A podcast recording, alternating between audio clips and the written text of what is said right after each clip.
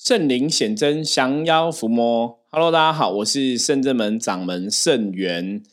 今天我们通灵人看世界，哈，久违的，久违的又回到我自己一个人录音的时间，哈。现在录音的时间是礼拜一的晚上。那大家都知道，礼拜一是我们公休的时间，哦，所以礼拜一比较没有说学员弟子会在圣真门，哈。所以通常你如果听到我自己一个人录音的时间，应该大多数，哈，其实都是礼拜一的时间。那不过自己一个人录音，有些时候我觉得跟跟其他学员弟子聊哈，我们大家也可以来谈一个比较不一样的话题哈，不一样的的内容这样子哦。因为有时候闲聊，我们可以谈一些比较软性的，那自己一个人录的时候，搞不好我们可以讲比较嗯深入一点的专业吧，应该是这样吧哈。那也是想要秉持我们这个通灵人看世界这个节目的。精神来跟大家聊一些，哦，大家可能也会想要知道的议题，或者说在这个修行道路上啊，哈，在人间你可能会遇到的一些状况，哈，听过的宗教上相关的一些内容等等。好，那我们今天呢，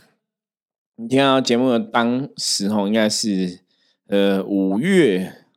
三号礼拜二的时间，哈，五月三号礼拜二的时间，哦。在这个五月三号礼拜二，我们要来跟大家先分享一下哈，今天的负能量指数哦。现在来为大家翻一下哈。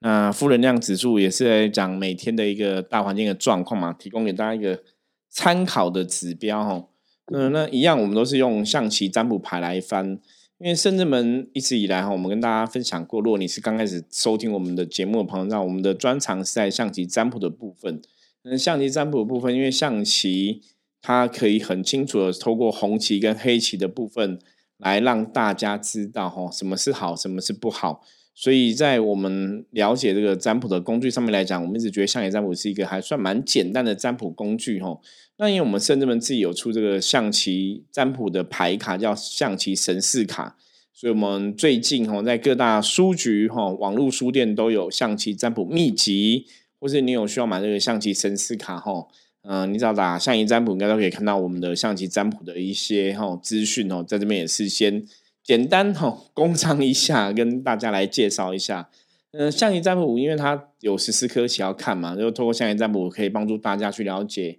很多很多事情哦。所以我们在象棋占卜购买的朋友，也可以加入我们象棋占卜一个讨论的赖群组，那也会有一个线上的提示课程来跟大家分享哦。所以如果大家对象棋占卜有兴趣的话，哈，欢迎哈可以上网购买我们象棋占卜的书籍，然后到时候加入我们的赖跟我说，我就会邀请你加入群组来做一个。好的讨论跟练习哈，因为占卜的东西，除了你自己的经验值要够之外，你自己了解，然后也可以跟师傅这样互动，应该会学的比较好哈。我们算是真的哈，我自己觉得我自己是还蛮认真在推广象棋占卜这个部分，所以大家如果有需要的话哈，都可以参考一下我们的象棋占卜秘籍的书籍哈，相关的包括象棋生死卡等等的哈。好，我们来看今天的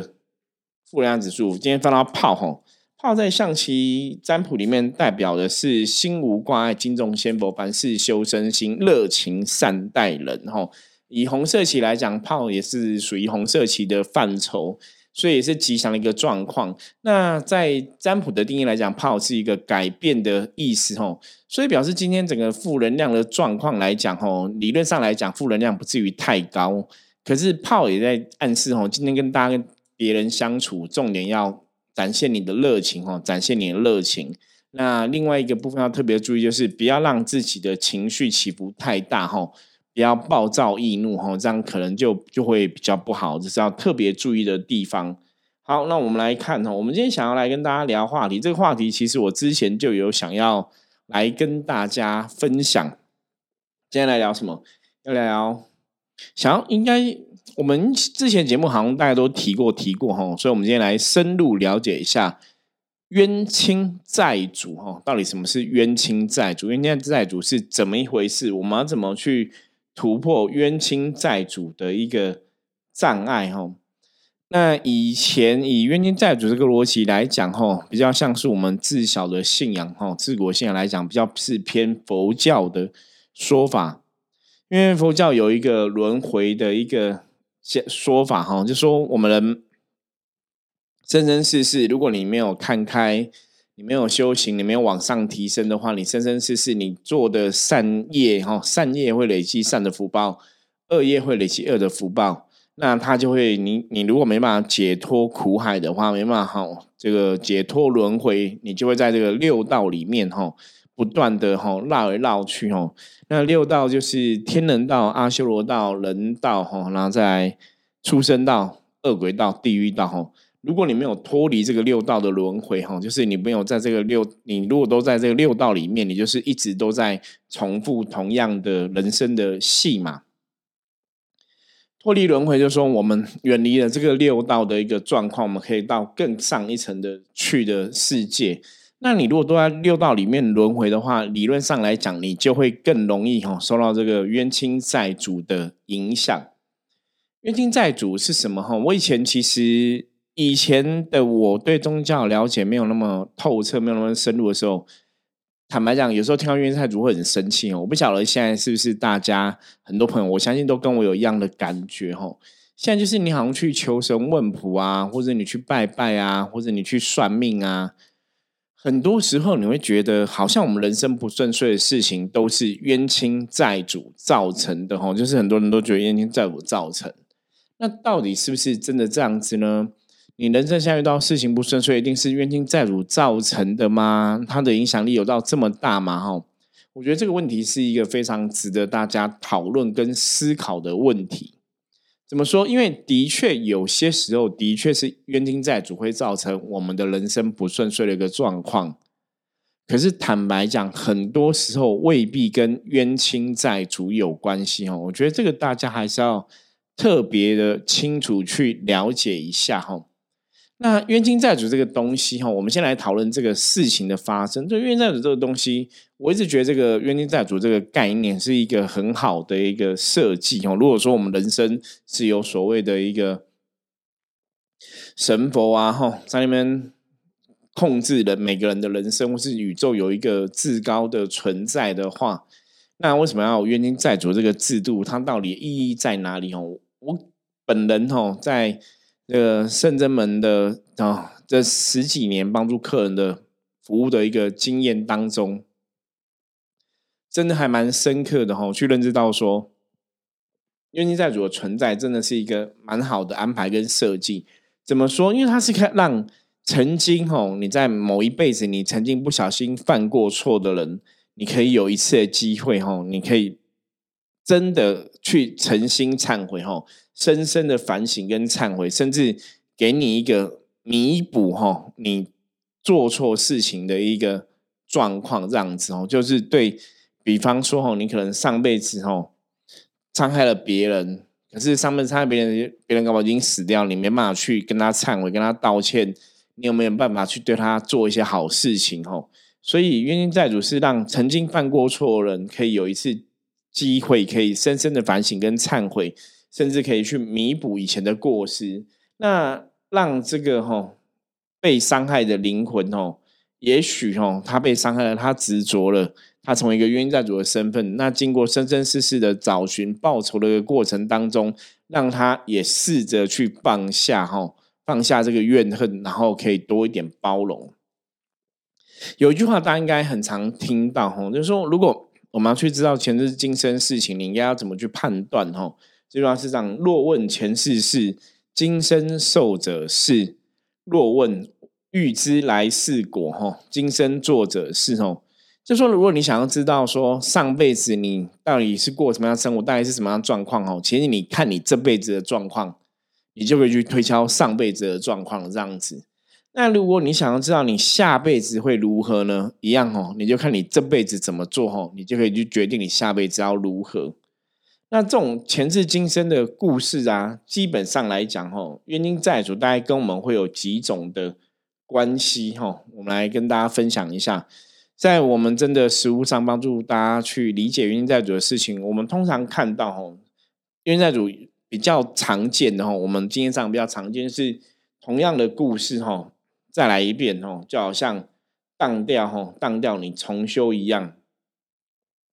那另外一个就是怎样？上辈子故事中的剧嘛，吼，到了这个辈子，他在做一个调换，哦，前辈是伤害人，这辈子变成被伤害的哦，前世被伤害，这辈子可能变成加害人哦。那我举个例子哦，什么叫故事再来一遍？比方说感情好了，哦，今天假设有个男生。他可能在上辈子吼都比较风流吼，比较风流吼啊，对女生都比较始乱终弃，没有好好去相处一个感情吼。那等于是你这个感情上面就会欠了很多感情债嘛，或者说造成哦有女生这个感情想不开，可能自杀等等的吼。那他们可能就变成他的冤亲债主。那他们变冤债主来讲，通常就是要报仇嘛，所以他们也会去诅咒这个人的感情不好吼。所以这个人这辈子哦，假设如果是故事再来一遍哦，他这辈子还是一样很花心哦，还是对女生都不好哦。好，他一样很花心，一样对女生都不好，这个就会构成一个很重要的关键，就是冤亲债主就会找到你了。就你如果这辈子犯的错跟上辈子犯的错一样，那个能量一出现的时候，冤亲债主很容易找到你。那这个前提是我们知道一个状况，就是。冤亲债主他是被你伤害过嘛？比方说，我刚刚前面讲他是感情上嘛，哈，感情上可能你这个你以前很花心，伤害了很多女生呢，一个男生伤害了很多女生，所以这个女生哈会想要报仇哈，会觉得说，哎，你比方说，呃，你可能可能这个感情不忠贞哈，然后让女生很痛苦哈，所以女生就会想要找你报仇这样子。那找你报仇的话，当然这辈子看到你又很花心嘛，就会想要攻击你。比方说这辈子会让你感情不顺利嘛，吼。那通常冤亲债主也是一种负能量，所以他来攻击你的时候，你有负能量的话，我们知道嘛，一个人有负能量的时候，其实你的其他的很多事情也不会顺利，吼。比方说你虽然是欠感情债，在冤亲债主的系统上面来讲，理论上吼，基本上是讲，比方说欠感情，你就是还一个感情哦，欠一个命就还一个命，大概有时候简单说是这样子。可是实物上还是会看每个状况不同哦，它会有不同的这个故事编排跟它的一个哈呈现方式。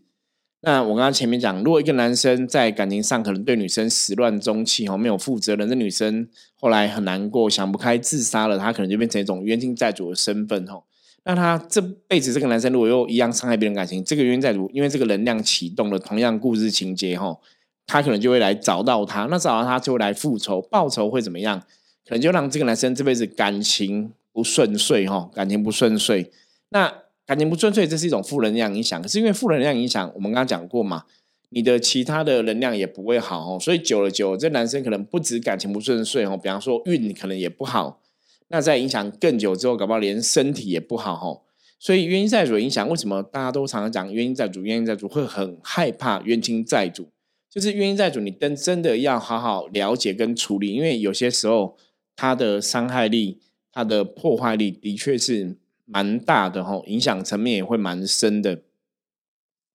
那这是欠感情的部分哦，就是同样事情又来一次哦，你这辈子的身份跟上辈子身份还是一样，你可能还是犯同样的错哦，同样故事情节又来一次。那另外一个状况是怎样？是角色交换。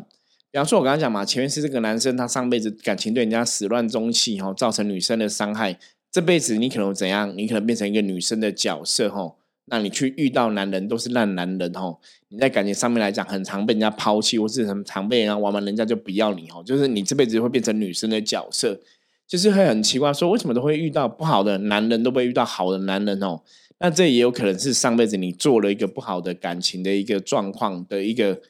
我们讲报应也好，或是说一个能量的一个累积哈，连接跟吸引。所以这个就是冤亲债主的故事，怎样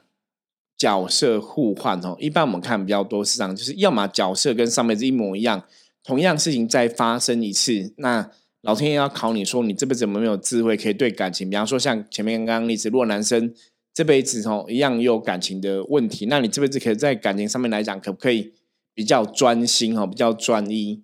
你如果这辈子不是感情很花的话，那冤亲债主可能就找不到你哦，未必可以得到一个顺利的要债的一个机缘就对了。所以，如果你这辈子愿意改变，你的命运可能就会改变。那另外一个是让你成为被伤害的角色，所以你就会去理解说被伤害是难过。也许你的灵魂深处想起来当初曾经有做不好的事情的时候，那个灵魂也会被改变跟调整哈。那当然，这样子的部分也是说，让被伤害的对方看到你这辈子的状况之后，他可以把这个伤害哈给放下哈，给放下。那一般冤债主，如果说真的有一个具体的伤害的对象的时候，其实他大概会有几种哈模式的状况。比方说，一种是上辈子的一个哈，就是冤亲债主会怎么来找你讨报哦，大概会有几种状况哦。一个是上辈子被你伤害的那个人哦，他这辈子投胎变成人哦，来找你报仇。如果像刚刚前面讲感情的那个状况嘛，哈，男生可能伤害了女生这样子。那这个女生可能这辈子哦就变成你的女朋友哈，她就会来折磨你，就会来伤害你哦。她有可能变成这样子哦。那因为冤债主通常他让你有感觉，有感觉，所以他通常会投胎当你的亲朋好友哦。什么意思？就是跟你的关系比较近的家人哦。因为家人你感受会比较强烈，会比较痛哦，或者说他是你很好的一个朋友哦。这个连接关系比较强一点的话，跟冤亲债主的状况会比较。有可能哦，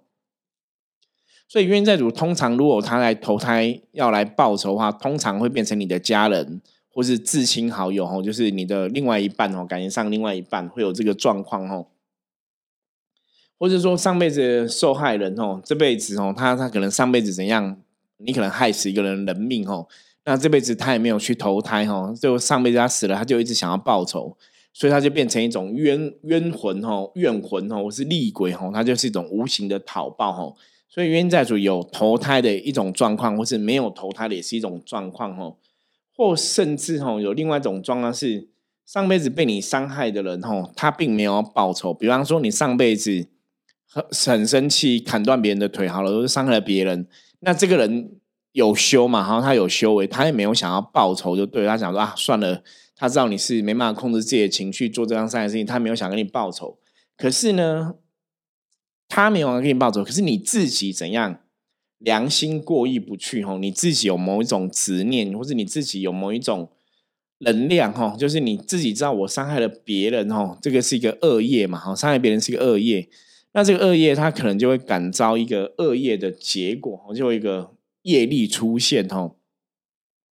这个恶行啊，人家说恶行哦，恶行造就了一个恶业，那这个恶业就是一个恶的一个业力，所以即使对方被你伤害了，没有想要报仇，这个恶业可能也会造成一个吸引力法则，会让你这辈子受到负面的一个业力的影响哦，造成一些不好的状况，或者你自己内心放不下那个执着执念哦，也会造成一种负能量的伤害的状况。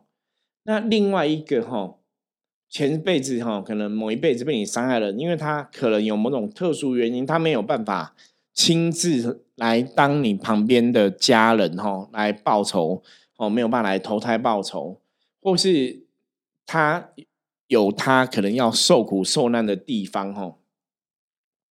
可是对你的伤害怎样，他有很强的怨念哦。因为冤债主就是这个人要什么样状况才来报仇呢？那个有些时候其实他还是有他，就每个事情我们还是要分开每个事情来讨论哦。因为每个事情其实状况真的会不太一样，所以如果他是被你伤害的话，他没办法来报，没办法投胎，好像没有亲自投胎到报仇，可他对你有很深的这种诅咒哦，那个也会形成障碍你这辈子一些发展的一种恶业哦，就是一个负面的一种吸引力，负面的能量就对了。那在象棋里面哈，基本上如果大家有觉得象棋占卜的话，我们是用黑色的车哈，黑车车来代表是这个冤亲债主的棋哈，所以黑车的破坏力比较强嘛，所以呢冤债主影响就会比较大。好，那曾经哈有人问我说哈，圣元师傅，请问一下，我们都知道冤亲债主，那我们可不可以先去做一些事情来化解冤亲债主哦？这个问题我觉得或。问的很好，因为以前我也在想过这个问题，就是我们都知道冤亲债主，那我们可不可以先还呢？可不可以先把这个债还掉？哈，那不要说真的等到冤亲债主找到你，我们再来还。对，那会问账的人当然是表示说，哎，你真的有这个信仰哦，是你了解，你想要去处理这个事情。可是实物上，我们真的遇到的状况是怎样？你知道吗？实物上遇到冤亲债主，好像都很难先还。好像都很难先还。宗教上的方式是跟大家讲说，你平常可以多念经嘛，回向就是我们会回向功德，说回向给我自己某某人的冤亲债主嘛，对不对？那个状况比较像什么样？那个状况比较像是我先去存一些资粮哦，存一些钱，存一些经文，存一些福报。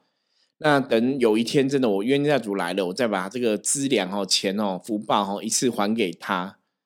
所以平常在回想，比较像是这个感觉。那当然不是我我刚刚讲这种方式，是为了帮助大家容易理解的一个感受。因为通常是这样子。今天举例来讲哦，如果今天假设你一个人的运势都很好，比方说你现在都很顺啊，什么什么的，像我刚刚前面跟大家讲嘛，理论上来讲，每个人这辈子都会有冤因债主的事情在发生哦。那如果今天这个人他的生活啊，或者他的很多状况，他觉得说，哎，我其实都还蛮顺遂的哈，我人生好像也没有什么